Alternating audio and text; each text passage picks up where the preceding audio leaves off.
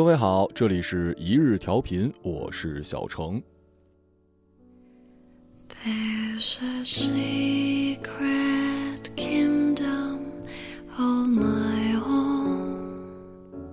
不管你有没有看过太宰治的《人间失格》，或者是电影《松子被嫌弃的一生》，你一定听过这样的一句话：“生而为人，我很抱歉。”太宰治的一生都在尝试自杀，第六次的时候，他终于成功了，人们也终于在他死后认可了他，世人似乎也欠他一句。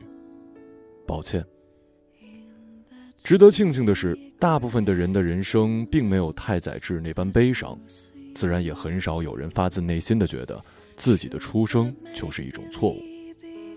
可不能否认的是，我们的一生也确实是被各种的错误包围，这些错误可能来自于你自己的行为，有时候我们则是被别人的错误裹挟着。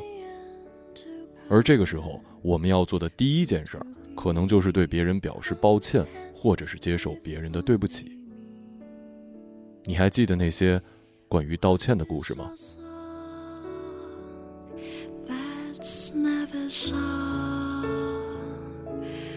？What is a heart that never thrilled being young?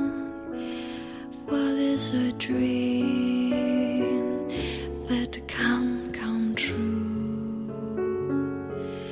What is my life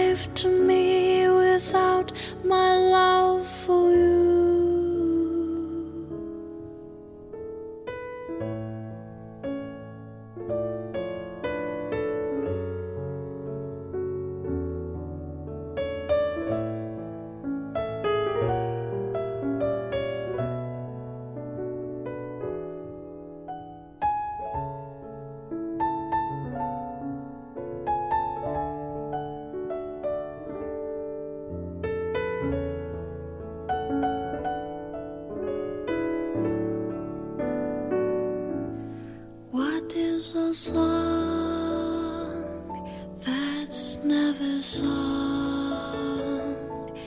What is a heart that never thrilled to being young? What is a dream that come come true? What is my life?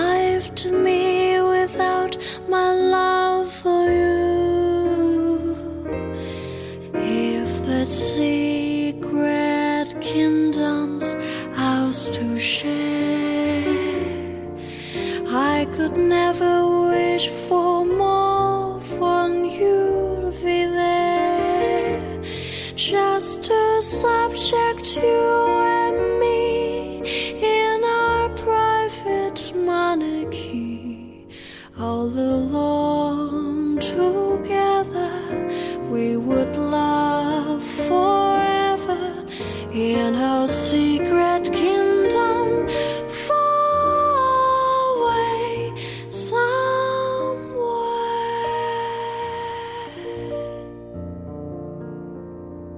应该是所有孩子小时候都被教育过，做错事一定要第一时间认错，因为事情已经发生了，不能改变，所以态度是非常重要的。我记得我小时候啊，最常说对不起的人那就是爸妈了，也可能是因为那个时候你确实也接触不到什么其他的人吧，就像是警察叔叔经常说的“坦白从宽，抗拒从严”一样。爸妈对我的态度一向如此，这就导致我从小就很善于认错，甚至是急于认错，感觉只要认错了，那么就不会被处罚了。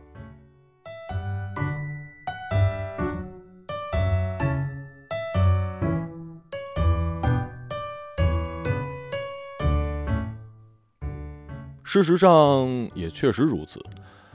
就比如我经常考试没考好，这个时候回家之前呢，我就已经开始酝酿了，酝酿悲伤的情绪。就像我说的，爸妈要的不是那句对不起，而是你是否对此表现出了自责。刚一进门就要一脸的落寞，沉默无语。这个时候一定要控制好情绪的细节，你要表现出的是落寞、内疚，千万别让他们觉得你是耷拉着脸，好像谁欠你钱一样。把握不好都不用看卷子，脾气不好的老父亲就因为你摆臭脸，就可以甩手一个大嘴巴。然后呢，眼里含着泪走到妈妈的身边，呃，此项因为性别而已啊。呃，一般是儿子跟妈妈比较亲，那你就去跟你妈说；女儿呢跟爸爸比较亲，你就蹭到你爸旁边。然后开始语气恳切并且自责的夸对方。你比如说呀，妈妈，你为了我最近工作好忙啊，都老了，以后我长大了一定给你买好吃的，给你买大房子。爸妈这个时候啊，虽然已经大概知道你后面要说什么了，也知道你无事献殷勤，肯定有事儿，可这人呐就是这样，明知道是鬼话的好话，听着心里也舒服。最后，你再说出自己没考好，真的是太对不起爸妈了。这时眼圈里的眼泪最好是可以流出来，但千万不要哭出声啊，要那种。默默无声的流泪，都是亲爹亲妈，谁能不心疼自己家孩子呀？看着儿子这么自责了，还这么懂事儿，怎么好意思打你？怎么好意思骂你啊？通常还会好言安慰你一番，告诉你下次努力，妈妈一定相信你的。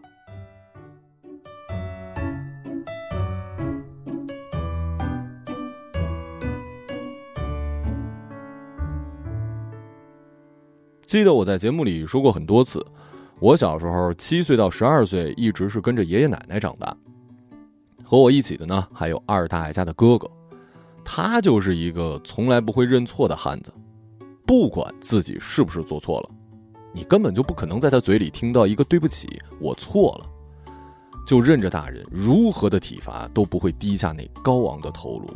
这要是在战争年代，我相信我哥绝对是一个好的地下工作者。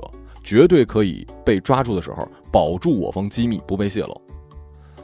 可毕竟爷爷奶奶又不是阶级敌人，没必要这么硬扛吧。所以在小时候，靠着这一招，你们知道我躲过了多少巴掌吗？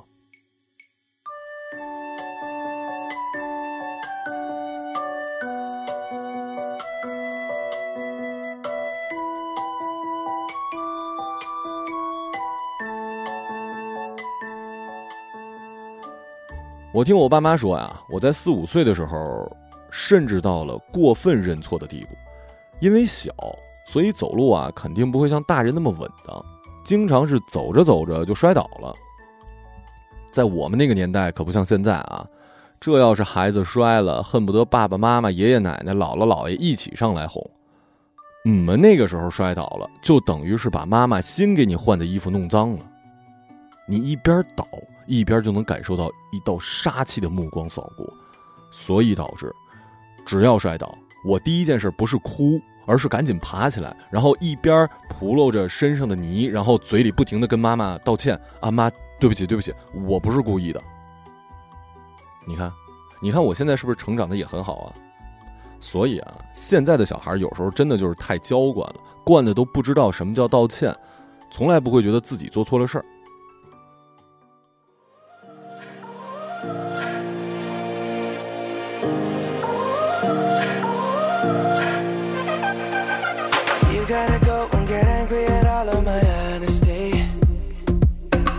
Try, but I don't do too well with apologies. I hope I don't run out of time, cause someone call a referee. Cause I just need one more shot, have forgiveness. I know you know that I made those mistakes maybe once or twice.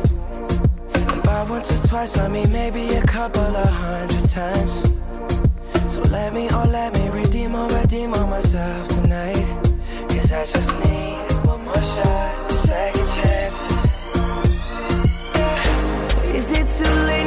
say sorry? Cause I'm missing more than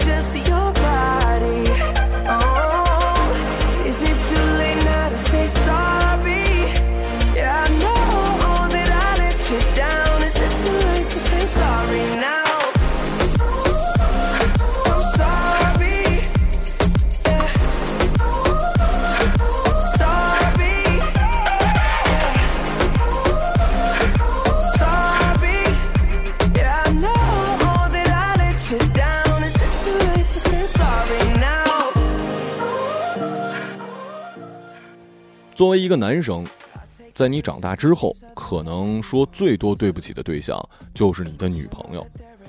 而且我发现，女朋友比老妈可怕多了。你和你妈只要说一声对不起，不超一个小时绝对好。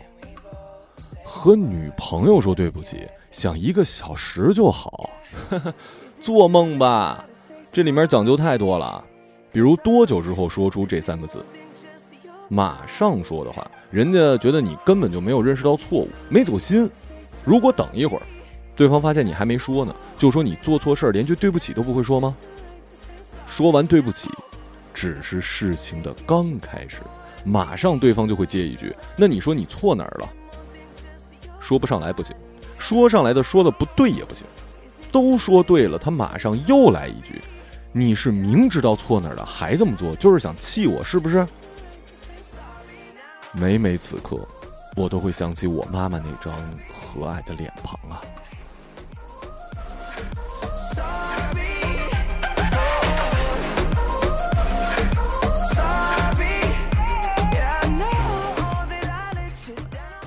相较之下，和朋友认错那就简单多了，尤其是男生之间。首先，我们很少会跟哥们儿说对不起，就这仨字儿吧，说出来觉得特没面子。顶多就是晚上给你打一电话，说一起出来吃个饭吧，你也就知道对方是认错了，就坡下驴得了。俩大男人还非得让对方跟你说，呃，对不起，兄弟，我错了，太矫情了。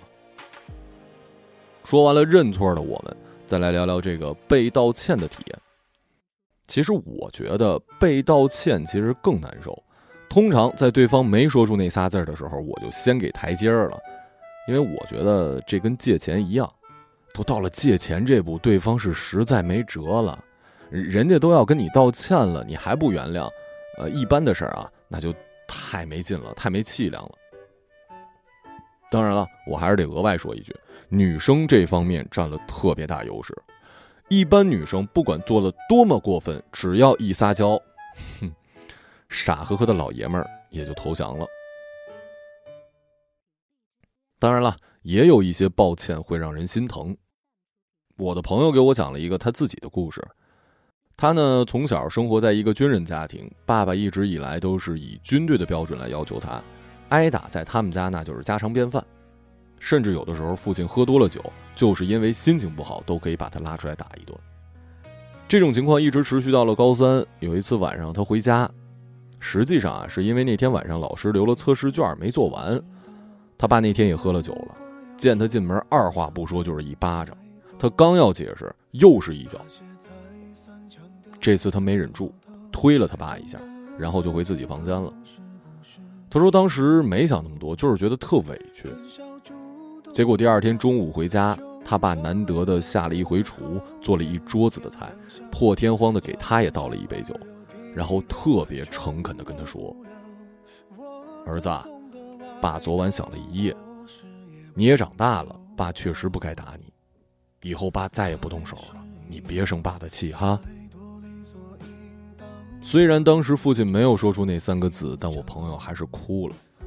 他一下子觉得爸爸其实还挺爱他的，这句道歉也让他觉得自己真的长大了。从那之后，他跟他爸相处就真的更像哥们儿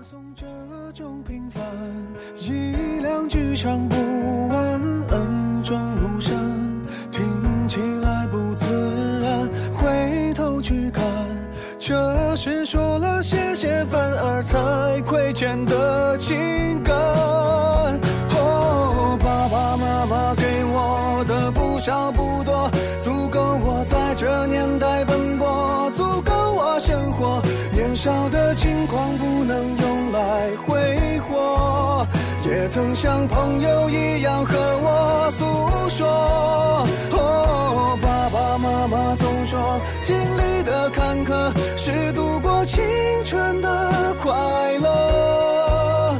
这时候，这个季节又想起了这首歌。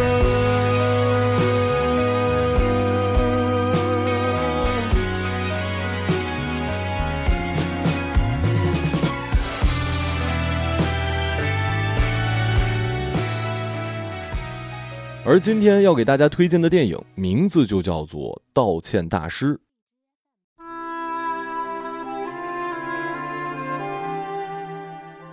它是由好几个故事穿插组成的。第一个故事，女主角出现，国外读法律留学回来的女生撞坏了黑帮老大的车，但道歉的方式很傲娇，黑帮老大让她签个合同当妓女，然后就结识了主角道歉大师。事件二，男主角特别帅，他总是涩涩的眼神女性被看好像是自己要被骚扰了，由此引发同事的起诉。然后自己的傲娇道歉适得其反，不过之后又逐渐揭开了诉讼女生的真实想法。其实女生心里早已经原谅了他，只是想让他道个歉，不再那么做而已。最巧妙的是，高级律师先生找到了道歉大师，希望给已经从他三岁就离婚、在未谋面的女儿道歉，让他放下这个包袱。而他的女儿呢，正是之前闹过官司纠纷代替道歉的女主角，情节设计的巧妙。由此迸发。事件四是一个星二代艺人的儿子因为打人被拘，已经离婚的明星夫妇聚在一起想开一个道歉会，找到了大师。经过反复练习，还是功亏一篑。我发现这里面的道歉大师所教授的道歉方法，主人公们并不能学会。呃，至少两三次吧。人嘛，我现在也认为这个很符合情理。我们在某些事情上也是犯了两三次错才会完全改正的。所以现在还在犯错的人，不要伤心了。只要你改了，你就可以超级幸福释然的，像影片里的主人公一样。说回这对父母啊，在电视上出了很多道歉的笑话，最后大师和女主幡然醒悟，其实大众并不觉得这有什么错，看他们道歉只是觉得很享受。真正需要接受道歉的是受害者本人。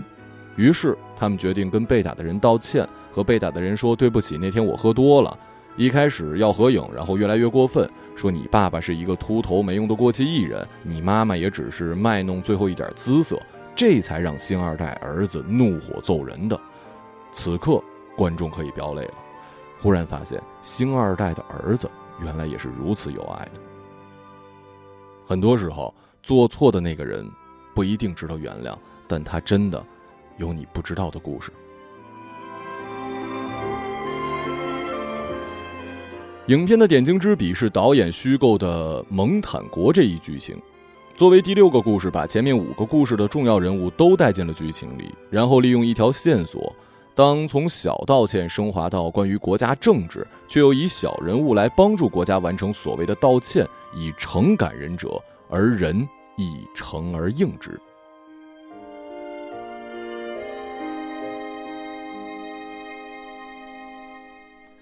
反正最后那段啊是特别出彩，笑点也是足够的充足，故事呢也异常精彩，会反省自己以何为笑又以何为哭。日本是一个很神奇的民族，依旧保持着道歉该有的所有方式，鞠躬、下跪、埋头。我理解电影最终想说的是，道歉只是一种弥补，一种很不体面的弥补，却是对事件本身没什么作用的，因为搞砸了就是搞砸了。你的一些傻叉行为伤害到对方，那就是伤害到。能做的就是不要再干这种让人不开心、自己又做孙子的事儿。是否道歉了就必须得到原谅呢？道歉是不是很划得来的一件事儿呢？你道歉，人家是否就得接受？你为什么要做一定要道歉的事儿呢？你会犯这样的错误是因为你蠢，可是你为什么蠢呢？这可能是电影需要我们自己来回答的。道歉在日本其实是非常平常的行为，对不起是他们的家常便饭。可是为什么对于中国来讲，我们觉得日本人没有对中国深刻道歉呢？日本人可能认为他们已经道歉了。所以看看这个影片，尤其是结尾的那个蒙坦王国事件，是否也影射了这个问题呢？我觉得对于日本文化来讲，对不起本身就意味着问题的结束。我已经说对不起了，那说对不起的事儿就应该得到原谅了。可是，在中国文化里不是这么理解的，对不起只是道歉的开始，我们还要看对不起以后的行为，再决定是否原谅。正是因为这两种文化观念的差异，造成了两国的历史问题上总是无法真正沟通，都互相误会了对方。这与片中何其相似啊！我们以及日本人是否应该真正学会理解对方的文化观点？当我们嘲笑或者厌恶他人时，是否应该真正思考一下自身，也许道歉的形式并不重要，重要的是发自内心的了解对方、理解对方。也许这才是真正的道歉大师吧。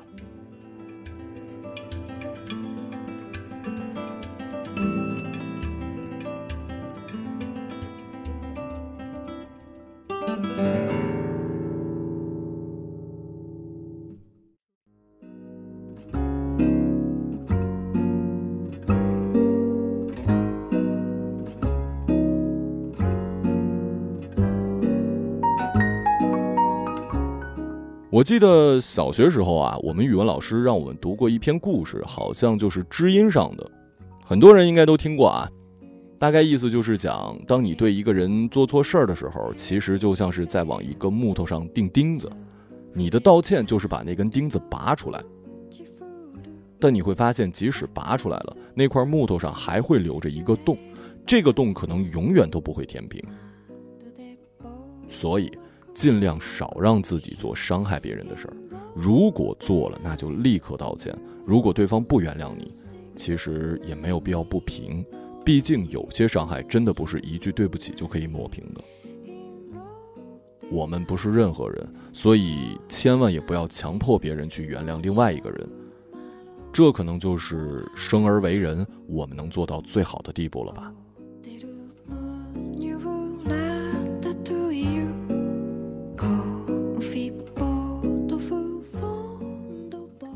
这里是一日调频，我是小程，时间不早，睡吧。